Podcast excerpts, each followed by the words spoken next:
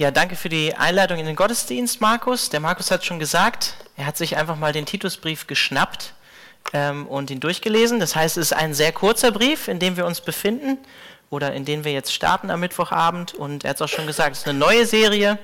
Und ich hoffe, wir sind bis Ende November durch oder es ist zumindest so geplant, damit wir dann im Advent auch in eine kleine Adventsserie starten können. Es ist ein kleiner bzw. kurzer Brief, aber mit großen Themen für die uns fünf Predigten bleiben. Also kommt viel in fünf Predigten auf euch zu. Ähm, zum Beispiel Gemeindeleitungsverständnis kommt in dem Brief vor, Irrlehre oder Irrlehrer, der Zusammenhang von gesunder christlicher Lehre und gesunder christlicher Lebensführung und dem Zeugnis von uns als Kirche oder Gemeinde für die Welt draußen, Christsein im Staat und in der Gesellschaft, was, wie funktioniert das? Christliche Lebensführung als Mann oder Frau oder Arbeitnehmer, Sklave. Gottes Gnade, Liebe für verlorene Menschen. All diese Themen kommen im kurzen Titusbrief vor, aber es sind sehr große und gewichtige Themen. Und ich freue mich wirklich, heute äh, diese Einleitung zu machen in diese Serie, ähm, denn ich darf die nächsten zwei Male, bin ich gar nicht eingeplant zum Predigen. Nächstes Mal predigt der Sam und dann der Frank Gonzales aus der Calvary Chapel in Lörrach. Ähm, und da es eine Einladung in, äh, oder Einleitung in eine neue Serie ist, ähm, ich versuche mich immer so an 40 Minuten zu halten in der Predigt. Ich weiß, es ist schon lang für viele, ähm, die aus anderen Gemeinden kommen, aber vielleicht wird es heute doch auch ein bisschen länger als 40 Minuten als Einleitung für den Titusbrief.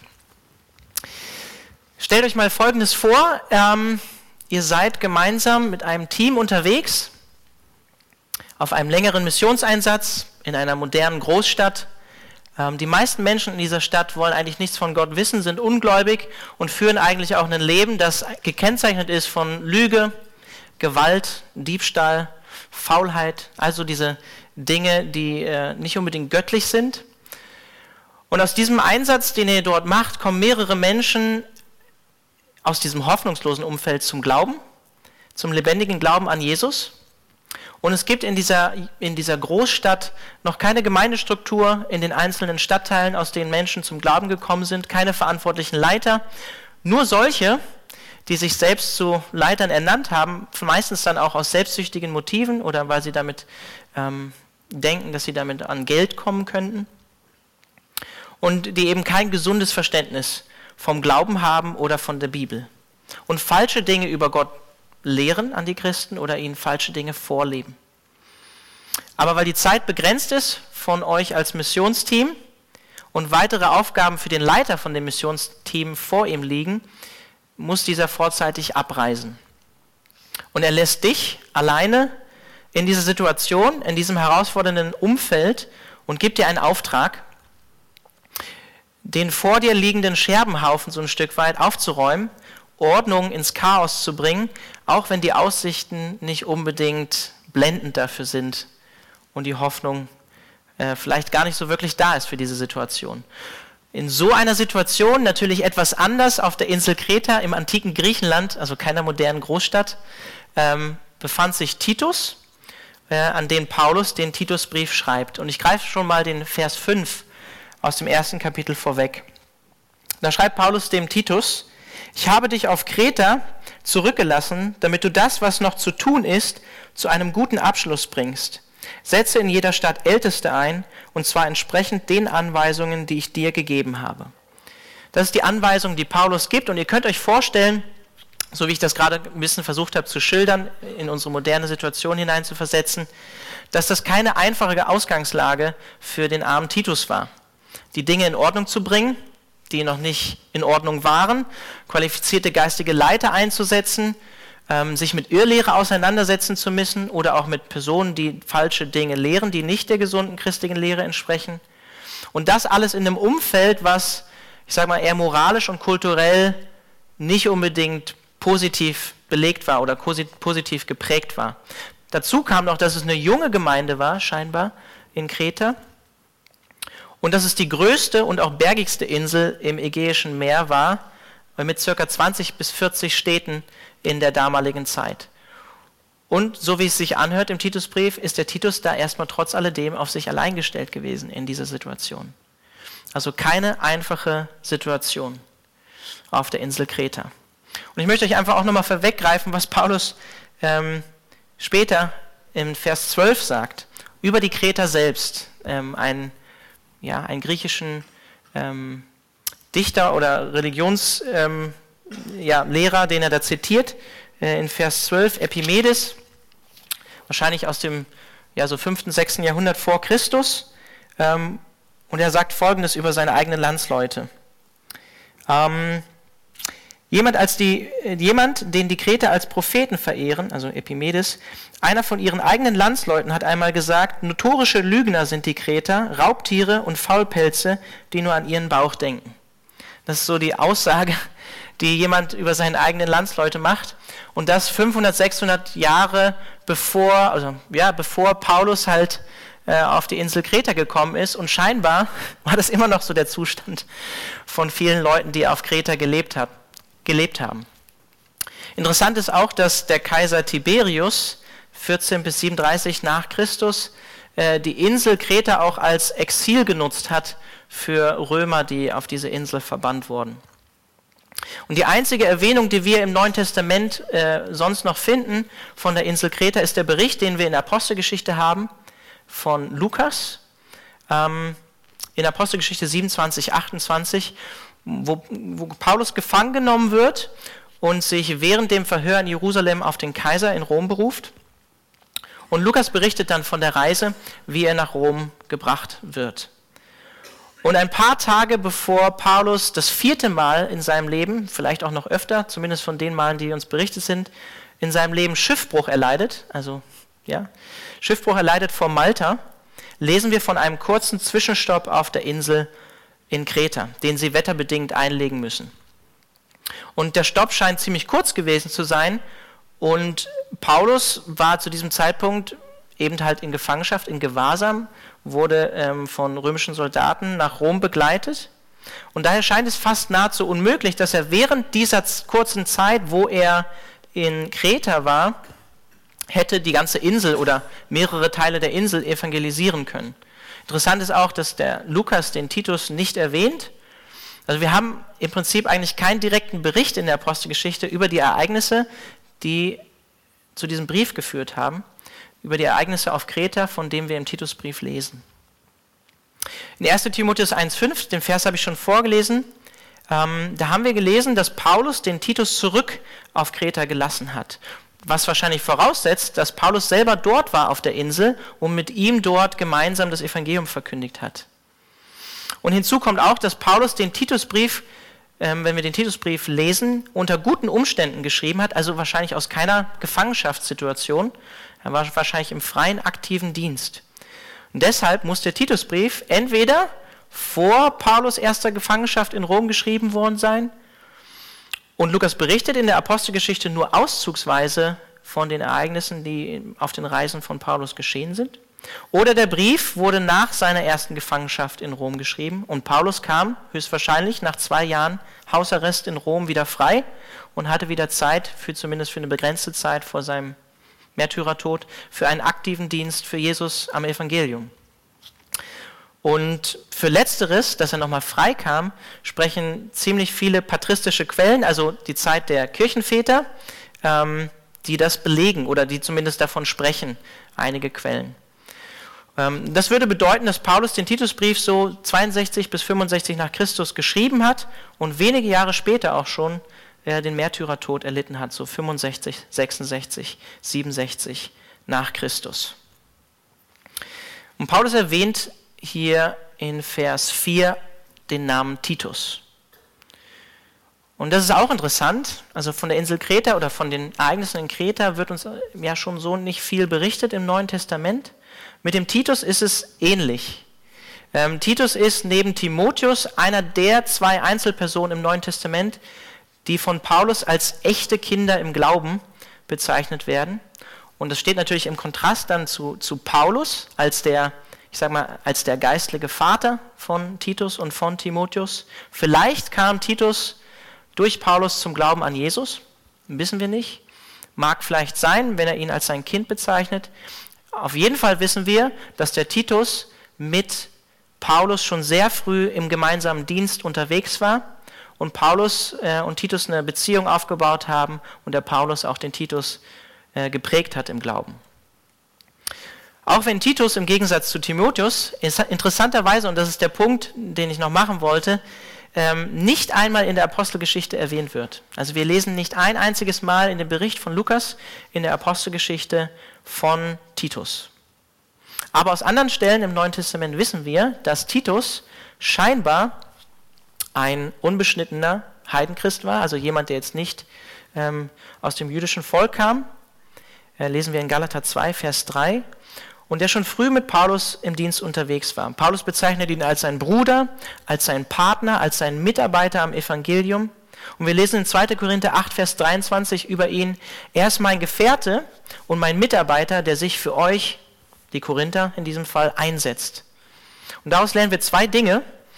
Und ich finde diesen ersten Punkt eigentlich ganz wichtig, den mal zu machen und das zu sagen. Zumindest ich denke immer so ziemlich hoch über den Paulus und es ist auch angemessen, das zu tun. Aber Paulus war kein geistlicher Superman, in Anführungszeichen. Der hat nicht alles alleine gerissen und nicht alles alleine gemacht. Auch wenn wir oder manchmal dazu neigen, so vielleicht zu, zu denken. Titus und Timotheus waren, zwei, waren zwar keine lokalen Pastoren, die er eingesetzt hat, aber es waren apostolische Abgesandte in seinem Auftrag für eine spezifische Aufgabe, die er ihnen gegeben hat. Timotheus in Ephesus, Titus auf Kreta und er hat sich sozusagen als Stellvertreter für ihn ähm, eingesetzt, zumindest für eine begrenzte Zeit. Heute würde man vielleicht im Management sagen, Interim-Management, für eine gewisse Zeit begrenzt. Paulus konnte nicht an, an mehreren Orten gleichzeitig sein. Er konnte auch nicht alles machen. Und er brauchte deshalb Mitarbeiter, denen er vertraut hat, die ihn in seinem Dienst unterstützt haben, den er von Gott erhalten hatte. Und so funktioniert christlicher Dienst. So funktioniert auch christlicher Dienst, so funktioniert auch eine Gemeinde. Und Paulus spricht ja von diesem Bild von einem Körper, wo jeder eine Aufgabe, jeder eine Funktion hat. Davon lebt christlicher Glaube, dass wir einander dienen, dass wir einander unterstützen in dem Dienst, in den Gott uns gestellt hat. So funktioniert auch ähm, eine lokale Gemeinde. Der Pastor oder ein Pastor, wir sind hier fünf in der Gemeindeleitung, die können nicht alles alleine machen. Man muss Aufgaben und Verantwortung an Leute abgeben, denen man vertraut, die qualifizierte Mitleiter sind, die mit an einem Strang mit uns ziehen. Man muss Dinge delegieren, abgeben, loslassen. Also der erste Punkt, Paulus war kein geistlicher Superman, sondern er hat auch Leute gebraucht, die ihn mit in dem Dienst, den Gott ihm gegeben hat, unterstützt haben. Natürlich hatte Paulus als Apostel eine besondere Aufgabe in der Geschichte. Zweiter Punkt, Titus war scheinbar qualifiziert für diese schwierige Aufgabe, die Paulus ihm anvertraut hat. Titus war bereits erprobt aus der Vergangenheit. Ähm, er wird im, im Korintherbrief zitiert und wir hatten hier auch eine Serie ganz am Anfang, als ich hier äh, in der Gemeinde angefangen habe, vor dreieinhalb Jahren, war ich sehr mutig und habe direkt durch den ersten Korintherbrief gepredigt. Da kommen ja auch schon ganz schön viele heftige Themen vor in diesem Brief. Und er hat sich scheinbar in diesem Dienst schon bewährt, gerade in einer Gemeinde, die nicht einfach war, in einem schwierigen Umfeld, auch kulturell, Korinth. Scheinbar war er auch mit Paulus in Jerusalem, vielleicht war er auch in Dalmatien mit ihm unterwegs. Wir lesen in 2 Timotheus 4 davon. Also Titus war jemand, der schon erprobt war, dem Paulus vertraut hat. Und er spricht in Vers 4 auch von dem gemeinsamen Glauben dann, den er und Titus haben. Und es zeigt erstmal Demut von Paulus, dass er zwar ihn als sein Kind, ein geistliches Kind bezeichnet, aber auf der, auf der anderen Seite auch sagt, wir haben aber einen gemeinsamen Glauben. Das zeigt einmal Demut von Paulus und zweitens zeigt es mit anderen Worten, ich stehe hinter Titus als meinem vertrauten Abgesandten. Auch wenn er vielleicht ähm, nicht aus dem jüdischen Geschlecht kommt, kein, ähm, ja, nicht aus der Wurzel Davids sozusagen ähm, nach dem Fleisch kommt, sondern Heidenchrist ist. Das Interessante ist nämlich, dass er auch in dem Brief viele Irrlehren oder scheinbar auch ähm, jüdische Wurzeln hatten. Und er sagt, er hat meine Autorität damit, äh, die Dinge umzusetzen, von denen die Gemeinden in Kreta eben hören würden, wenn der Brief in der Gemeinde gelesen wird. Denn die Briefe, äh, die wir überliefert bekommen haben, das lesen wir auch ganz am Ende vom Titusbrief, da schreibt er dann im Plural. Es hört sich so an, als wenn der Brief dann auch den Gemeinden vorgelesen wurde. ähm, an die Titus dann gesandt wurde. Und ich lese die ersten vier Verse endlich mal vor. Jetzt habe ich viel gesagt zu Kreta und zu Titus, denn die wollen wir uns heute Abend noch ein wenig genauer anschauen. Titus 1, 1 bis 4 aus der neuen Genfer Übersetzung. Da heißt Paulus, Diener Gottes und Apostel Jesu Christi an seinen Mitarbeiter Titus. Mein Dienst als Apostel soll dem Glauben derer zugutekommen, die Gott erwählt hat, und dazu beitragen, dass die Wahrheit erkannt wird, die Wahrheit, die uns lehrt, in Ehrfurcht vor Gott zu leben. Und durch, und durch, und durch die wir Hoffnung auf das ewige Leben haben. Schon vor Beginn der Welt hat Gott das ewige Leben versprochen, er, der nicht lügt. Und jetzt, zu der von ihm bestimmten Zeit, hat er seine Botschaft bekannt machen lassen. Mir ist die Verkündigung dieser Botschaft anvertraut. Gott selbst, unser Retter, hat mir den Auftrag dazu gegeben. Du, lieber Titus, stehst mir durch den gemeinsamen Glauben so nahe, als wärst du mein eigener Sohn. Ich wünsche dir Gnade und Frieden von Gott, unserem Vater, und von Jesus Christus, unserem Retter. Also Paulus, so klassisch wie er das meistens in den Briefen tut, bezeichnet hier sich direkt am Anfang als Diener Gottes oder Sklave Gottes. Ähm, ja, ein Begriff, der uns vielleicht ein bisschen befremdlich scheint, aber der auch im Alten Testament verwendet wird, zum Beispiel für Mose oder Josua, die auch als Diener Gottes bezeichnet werden. Und ich glaube, es ist kein Zufall, dass Paulus das hier am Anfang ähm, sagt, ähm, weil es damit auch einen demütigen Charakter eigentlich auch von Paulus ausdrückt. Wobei ich nicht sagen will, dass, ähm, dass das nur einen demütigen Charakter hat, diese Bezeichnung Sklave Gottes oder Diener Gottes zu sein. Jesus selbst im Alten Testament wird verheißen als der Diener Gottes. Ähm, aber wäre schon interessant, mal so als Pastor seine Visitenkarte zu geben und dann steht da drauf Sklave Gottes. Ähm, ja, wäre vielleicht nicht so die, die Bezeichnung, die man sich am ehesten denkt. Auch wenn Paulus dazu berufen war, Christen wie Nichtchristen das Evangelium zu lernen, also auch allen Menschen das Evangelium zu predigen, bezeichnet er sich letztlich nicht als Diener von irgendwelchen Menschen, sondern als Diener von Gott. Und das ist, glaube ich, eine gute Grundhaltung auch für uns, für mich als Pastor, für dich, die du, wenn du einen geistlichen Dienst in der Gemeinde tust, wenn du Jesus dienst, ähm, die Dinge in erster Linie natürlich für Gott und zu seiner Ehre zu tun und Gott damit zu dienen. Was nicht heißt, dass ich mir zum Beispiel als Prediger Gedanken machen sollte, zu wem predige ich denn da? Dass mir die Menschen völlig egal sind und die Situation, in der sie sind. Das meine ich damit natürlich nicht. Und dann bezeichnet er sich als Apostel Jesu Christi. Und ich glaube, er bezeichnet sich hier als Apostel im Sinne eines großen A's vor dem Apostel. Es wären mehrere Leute in der, in der, im Neuen Testament als Apostel bezeichnet, aber hier einer der Apostel, der, wie Paulus selber sagt, so im Nachhinein Apostel geworden ist, als Jesus ihm begegnet ist und zu den zwölf Aposteln sozusagen hinzugekommen ist, als mehr oder weniger als Augenzeuge Jesus. Wo ihm Jesus persönlich begegnet ist, lesen wir in der Apostelgeschichte von. Also das zeugt nicht nur von seiner Demut, dass er Sklave Gottes ist, sondern wenn er sich als Apostel Jesu Christi bezeichnet, dann zeugt es auch von der Autorität, die Gott ihm selber anvertraut hat. Er steht nicht in, oder er kommt nicht in eigener Autorität oder schreibt diesen Brief in eigener Autorität, sondern er schreibt diesen Brief im Auftrag von Jesus Christus letztlich. Und dann, wenn ihr aufmerksam zugehört habt, der Text ist, ähm, die NGÜ übersetzt das ganz kommunikativ, aber wenn ihr den mal so in einer nicht so kommunikativen Übersetzung lest, dann merkt ihr, oh, das ist schon, schon schwer zu verstehen manchmal und wie meint er das genau und ähm, schwer zu verstehen. Aber Paulus erklärt dann eigentlich, warum er von Gott als Apostel bestellt worden ist in dieser Einleitung.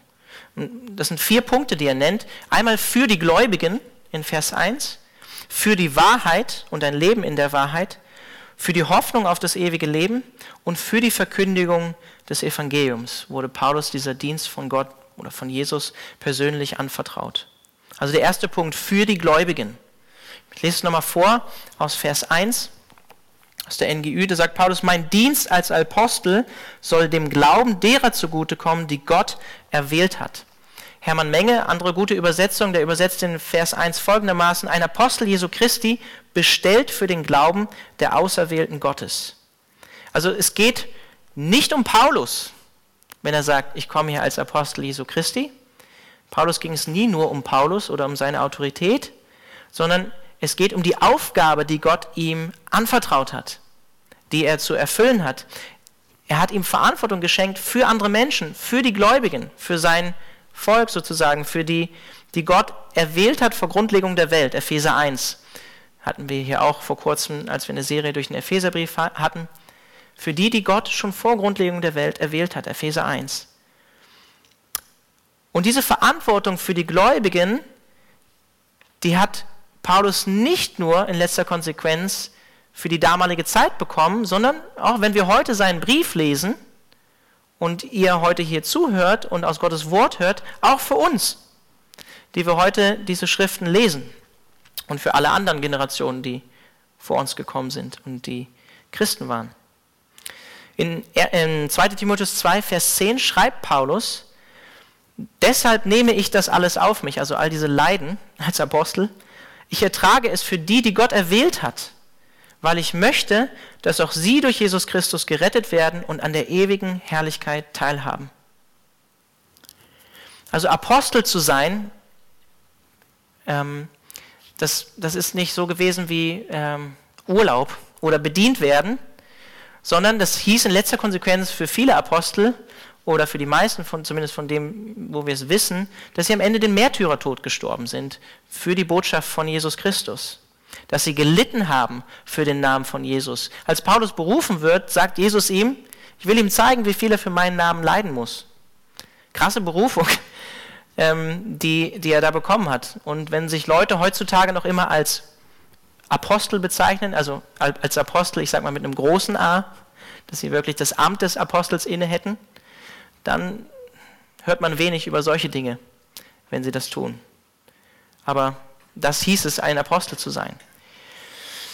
Ich glaube übrigens nicht, dass es das Amt, so wie es von den zwölf, dreizehn Aposteln mit Paulus es gab, dass es das heute noch gibt. So. Wobei es vielleicht eine Gabe gibt, apostolisch unterwegs zu sein. Was nicht heißt, dass ich irgendwie Schrift oder die Autorität hätte wie ein Apostel damals. Schrift schreiben könnte, zur Bibel hinzufügen könnte. Das zweite ist, was er sagt, und das ist eigentlich mein wichtigster, Punkt für heute Abend, ist, für die Wahrheit und ein Leben in der Wahrheit wurde er von Jesus in dieses Amt eingesetzt. Die NGÜ schreibt, die Wahrheit, die uns lehrt, in Ehrfurcht vor Gott zu leben.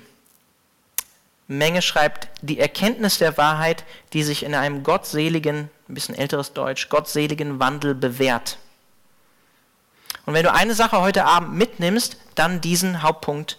Denn ich persönlich glaube, dass ähm, das eigentlich so die Hauptaussage oder, oder übergreifender Punkt ist für den gesamten Titusbrief und das eigentlich quasi zusammenfasst.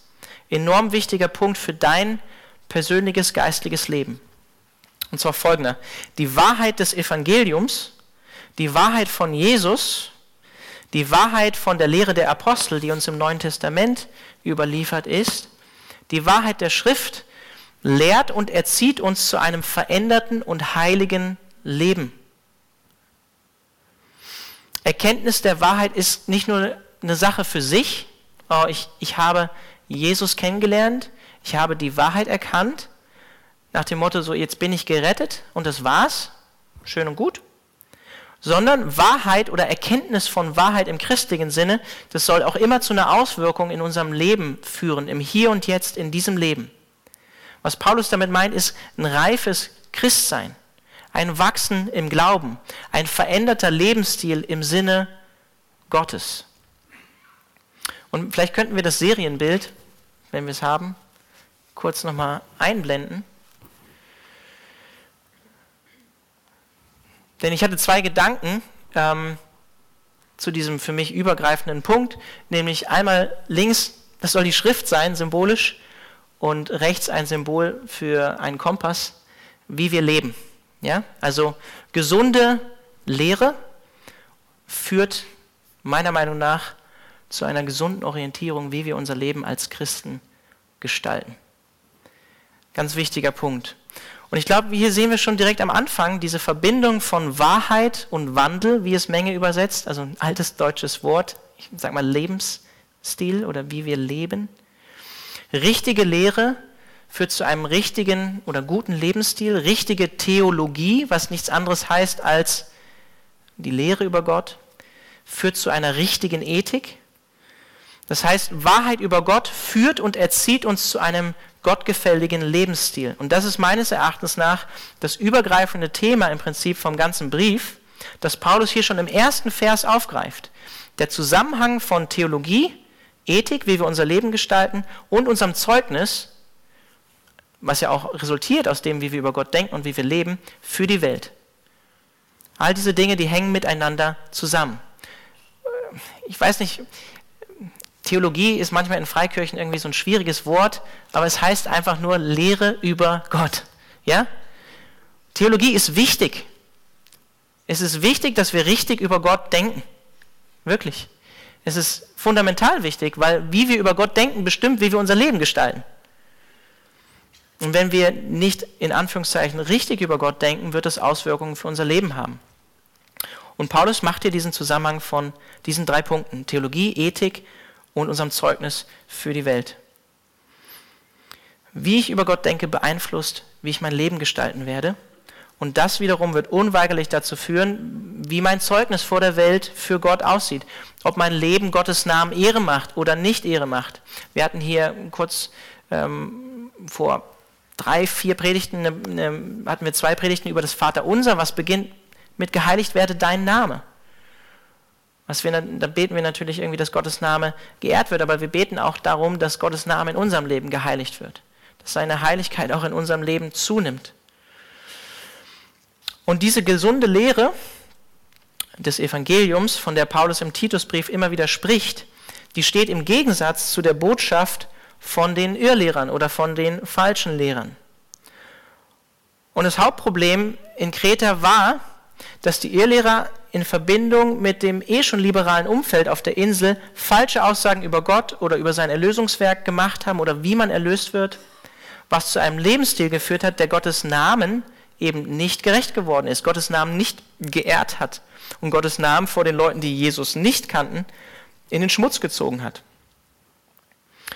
Und ähm, ja, das ist schon eine Herausforderung, ähm, immer wieder darüber nachzudenken, aber wir dürfen uns auch immer wieder bewusst werden, dass wir als Christen den Namen Christi tragen. Ähm, wenn wir uns Christen nennen, wenn wir Jesus nachfolgen. Bist du dir bewusst, dass Menschen, die Jesus nicht kennen, auf dich und dein Leben schauen, wenn du Jesus nachfolgst? Man vergisst es häufig mal im Alltag, wenn man im Alltag drin ist, aber unser Leben wird angeschaut von den Nachbarn, von den Freunden, von den Kommilitonen, ähm, die schauen in erster Linie, die hören, was wir sagen, aber die schauen auch in erster Linie auf unser Leben. Stimmt es irgendwie überein? Hat das irgendwie eine Übereinstimmung oder überschneidet sich das gar nicht? Und versteht mich an diesem Punkt jetzt auch nicht falsch. Ähm, ich sage das jetzt nicht aus einer irgendwie falschen Gesetzlichkeit heraus oder so, sondern ich sage das, weil ich wirklich überzeugt bin, dass Paulus das hier im Titusbrief lehren möchte. Dass unser Lebensstil als Nachfolger von Jesus von anderen Menschen gelesen wird und wir indirekte Aussagen natürlich über Gott machen, wenn wir unseren Mund nicht aufmachen, sondern wenn wir äh, indirekt einfach unser Leben leben vor der Welt. Und dabei geht es nicht nur um dein persönliches Zeugnis zu deinen Nachbarn oder Freunden, die Jesus nicht kennen, sondern es geht im Prinzip eigentlich auch um das gesamte Zeugnis der Gemeinde Christi vor der Welt. Ich möchte einfach zwei Verse aus dem Titusbrief vorweggreifen, ähm, Titus 2, Vers 5 und Vers 10. Da schreibt Paulus in Vers 5, ähm, als er Anweisungen gibt für die jüngeren und älteren Frauen, dann sagt er am Ende von Vers 5, denn die Botschaft Gottes soll nicht in Verruf geraten. Und dann in Vers 10, nachdem er Anweisungen an die Sklaven gegeben hat, alles, was sie tun, soll eine Empfehlung für die Lehre sein, die von Gott, unserem Retter, kommt. Also unser Zeugnis vor der Welt. Ein Theologe, ähm, Andreas Köstenberger, also hm, eigentlich, ich glaube, der kommt ursprünglich aus, äh, ähm, er arbeitet jetzt in den USA, aber der kommt ursprünglich, glaube ich, aus Österreich. Der bringt das gut auf den Punkt, wenn er sagt, da Ehrfurcht vor Gott mit einer richtigen Erkenntnis von Gott verbunden ist, folgt daraus, dass eine gesunde Lehre zu Ehrfurcht vor Gott führt und eine ungesunde oder falsche Lehre diese Wirkung verfehlt. Ich lese nochmal vor. Da Ehrfurcht vor Gott mit einer richtigen Erkenntnis von Gott verbunden ist, folgt daraus, dass eine gesunde Lehre zu Ehrfurcht vor Gott führt und eine ungesunde oder falsche Lehre diese Wirkung verfehlt. In 1 Timotheus 4, Vers 8 schreibt Paulus, nichts, nicht umsonst heißt es, den Körper zu trainieren bringt nur wenig Nutzen, aber sich in der Ehrfurcht vor Gott, und das ist im Griechischen hier dasselbe Wort zu üben, ist in jeder Hinsicht nützlich, weil dem, der Gott ehrt, wahres Leben versprochen ist, sowohl in dieser Welt als auch in der zukünftigen. Das heißt, Paulus sagt hier, wenn wir uns in der Gottesfurcht oder in der Ehrfurcht vor Gott üben können, dass wir darin wachsen können, in der Gottesfurcht oder in der Ehrfurcht vor Gott, in einem Lebensstil, der Gott Ehre macht, durch Gottes Gnade natürlich. Und es heißt auch, ein Leben im Gehorsam gegenüber dem Evangelium, gegenüber Jesus, das hat eine Verheißung, wie wir hier in 1 Timotheus 4, Vers 8 lesen. Wahres Leben für dieses Leben und für das zukünftige Leben. Was mich zum dritten Punkt von Paulus bringt, warum er als Apostel bestellt wurde. Für die Hoffnung auf das ewige Leben. Und ich glaube, es tut einfach gut, auch an einem Mittwochabend mitten unter der Woche, sich einfach an diese Tatsache nochmal auch einfach ganz simpel zu erinnern, dass wir als Christen diese reale, echte Hoffnung haben, nicht nur als Hirngespinst, ähm, auf das ewige Leben. Nichts Geringeres als das ewige Leben. Der Apostel Johannes schreibt, und das ist die Verheißung, die er uns verheißen hat, äh, das ewige Leben. 1. Johannes 2, Vers 25. Und diese Hoffnung, wie ich gerade gesagt habe, das ist kein, keine, kein Gedankenidee oder irgendwas, was in, im Kopf von Menschen entstanden ist. Und diese Hoffnung auf das ewige Leben, die ruht auch nicht auf der Stärke letztlich äh, unseres Glaubens oder auch nicht auf unserer persönlichen Heiligkeit, sondern allein auf der Zusage Gottes im Evangelium, die er uns durch das, was Jesus getan hat, macht, wenn wir unser Vertrauen in Jesus setzen. Und Paulus ergänzt, und das ist ganz wichtig, dass Gott, der diese Verheißung gegeben hat, nicht lügen kann, nicht lügt. Johannes Chrysostomus, drittes bis viertes Jahrhundert nach Christus, ich zitiere ihn ab und zu mal hier in den Predigten, ähm, Erzbischof von Konstantinopel, der sagt, wenn er nicht lügt, also Gott, so wird jedenfalls seine Verheißung auch in Erfüllung gehen. Wenn er nicht lügt, dann ist kein Zweifel am Platz, auch wenn es sich um Dinge handelt, die erst nach dem Tod eintreten werden. Also wir können wirklich unser Vertrauen auf Gott und seine Verheißung setzen, weil er nicht lügt. Und es ist ganz interessant, ähm, wenn man sich den griechischen Grundtext auch anschaut, hier in Vers 2 spricht Gott, äh, spricht Paulus wortwörtlich davon, von dem Gott, der nicht lügt oder der nicht lügende Gott.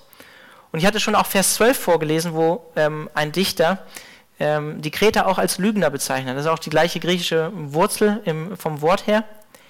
Ähm, und ein griechisches Wort für Lügen war tatsächlich das Wort Kretiz, äh, Kretio, ein Kreter sein, wörtlich übersetzt. Ähm, und hier sagt Paulus, Gott ist eben kein Kreter. Also ich, ich, ich übertrage das mal, ich interpretiere das natürlich ein bisschen auch da rein, aber hier sagt Paulus, Gott ist kein Kreter. Lüge, Unwahrheit, Irrlehre oder ein Leben, was nicht aus der Wahrheit fließt, das sind keine göttlichen Attribute. Und wenn ihr euch so ein bisschen mit griechischer Mythologie auskennt oder mal so gelesen habt, irgendwie von dem, wie die Götter so in der Antike gelebt haben oder was die Leute über sie geglaubt haben, dann ähm, waren die nicht immer ehrlich. Die waren sehr menschlich, hatten sehr menschliche Attribute. Und Paulus sagt hier, Gott kann nicht lügen. Wenn Gott eines nicht tut, dann falsche Versprechungen machen oder lügen. Ganz im Gegensatz zu den antiken Gottheiten. Und dann sagt Paulus hier, dass er das ewige Leben verheißen hat vor Anbeginn der Welt, vor Anbeginn der Zeit. Das heißt, es war schon immer Gottes Plan und er hat auch seinen, seinen Sinn darüber nicht, nicht geändert. Man kann es auch übersetzen im Sinne von vor ewigen Zeiten. Ähm, ich bin mir nicht ganz sicher, wie er das hier genau meint aber ähm, ich tendiere dazu zu sagen, vor ewigen Zeiten, so wie es auch in Römer 1 sagt oder 2 Timotheus 1, Vers 9, wo Paulus davon spricht, dass schon die, die Propheten vor dem Kommen von Jesus von, davon gesprochen haben. Ich würde sagen, wahrscheinlich in, in letzter Konsequenz das Protoevangelium in, in Genesis 3, wo Gott selbst davon spricht, dass ein Nachkomme von der Eva kommen wird und der Schlange den Kopf zertreten wird. Also der dritte Punkt, warum Paulus als Apostel eingesetzt wurde, Hoffnung auf das ewige Leben. Und der vierte und letzte Punkt, für die Verkündigung des Evangeliums. Für sein Wort heißt es wortwörtlich. Und die NGÜ interpretiert hier Botschaft. Und ich glaube, das ist eigentlich ganz, ganz gut, das bringt es eigentlich ganz gut auf den Punkt, aber ich glaube, das hat auch mehrere Facetten, weil Jesus selbst wird als das Logos, als das Wort bezeichnet. Und es ist hier, glaube ich, gemeint aber im Sinne vom Evangelium wofür Paulus eingesetzt ist, diese Botschaft bekannt zu machen. Und Gott hat diese Botschaft zu der von ihm bestimmten Zeit, sagt Paulus, ähm, verkündigen lassen. Ähm, man kann sich ja darüber streiten oder darüber nachdenken, wäre es sinnvoller gewesen, irgendwie, wenn Jesus nicht früher gekommen wäre oder zu einem anderen Zeitpunkt. Weiß ich nicht. Ich glaube, das übersteigt unser unser menschliches Denken. Aber Paulus sagt hier, von der ihm bestimmten Zeit, von Gott bestimmten Zeit kam Jesus. Und ja, wenn man sich die Geschichte anschaut, ist es natürlich auch ähm, ja, für die Verbreitung vom Evangelium eine gute Zeit gewesen. Eine einheitliche Sprache, wie heute das Englisch, damals das Griechische. Es gab einen, den Pax Romana, Frieden, gewisser Frieden, der gegeben war, relativ gute Reisemöglichkeiten und tatsächlich relativ gute oder günstige Bedingungen, um das Evangelium zu verbreiten. Und Paulus sagt hier, dass, dass, die, dass das Evangelium verkündigt wird durch die Predigt. Und ja, ganz einfacher, klarer Punkt, darum ist Predigt so zentral für uns hier als Gemeinde, so wichtig für uns als Gemeinde oder ich denke für jede Gemeinde, die die Schrift ernst nimmt, weil eben genau das der Fall ist, was Paulus hier sagt, Wahrheit, die uns lehrt, in Ehrfurcht vor Gott zu leben. Paulus sagt das in 2 Timotheus 3, Vers 16 bis 17, dass die Schrift von Gott gehaucht ist und uns zu dem Leben befähigt, was Gott möchte, nach dem wir leben können, sollen. Äh, deswegen ist die Predigt und die Lehre aus der Schrift so wichtig. Und dann sagt Paulus, ähm, dass dieses Evangelium oder die Verkündigung des Evangeliums ihm anvertraut wurde. Schon, schon, hat schon eine hohe Meinung von sich, könnte man meinen. Ne? Aber Paulus hat sich diesen Dienst als Apostel letztlich nicht ausgesucht. Äh, in 1. Korinther 9, Vers 16 sagt er, mein Ruhm besteht ja nicht darin, dass ich das Evangelium verkünde. Das ist schließlich meine Verpflichtung oder eine Verpflichtung, der ich nicht ausweichen kann. Wehe mir, wenn ich sie nicht erfülle. Paulus spricht auch in Galater 1 und Römer 1 davon, wie Jesus ihm begegnet ist und wie er ihm diesen Auftrag gegeben hat und wie er ihm diesen Auftrag anvertraut hat. Also Paulus eröffnet hier diesen Brief. Äh, ich gebe euch nochmal die vier Punkte, warum er als Apostel von Gott eingesetzt wurde. Für die Gläubigen, für die Wahrheit und ein Leben in der Wahrheit, für die Hoffnung auf das ewige Leben und für die Verkündigung des Evangeliums. Und dann delegiert er diese Verantwortung, die er als Apostel bekommen hat, in dem Brief eigentlich an seinen geistlichen Sohn, an Titus, für, eine, für seine Aufgabe auf der Insel Kreta. Und wir werden uns dann nächsten Mittwoch anschauen, wie er diese oder wie diese Aufgabe, wie, worin die bestand zu einem großen Teil, nämlich Gemeindeleiter, qualifizierte Gemeindeleiter einzusetzen. Und ähm, ich bin ganz froh, dass ich nicht über den Abschnitt predigen muss. Ähm, ja, man muss sich ja auch immer wieder selber prüfen. Aber es gibt zwei Stellen in dem Brief ähm, oder in diesem Abschnitt, wo ich dann doch immer wieder ein bisschen über mich schmunzel oder schmunzel, weil, ähm, wenn ihr mich kennt, dann wisst ihr, ich trinke ganz gerne Wein. Ähm, und ich habe vor sechs Monaten mit Kampfsport angefangen, so als körperlichen Ausgleich. Und dann gibt es ja diese zwei Stellen am Anfang von Timotheus, wo es heißt, er soll kein Trinker sein und auch kein Gewalttäter. und ich dachte, huh, zum Glück predigt der Sam drüber. Ähm, nee, aber Spaß. Also ich bin kein Trinker, ich bin auch kein Gewalttäter, nicht, dass ihr euch Sorgen macht.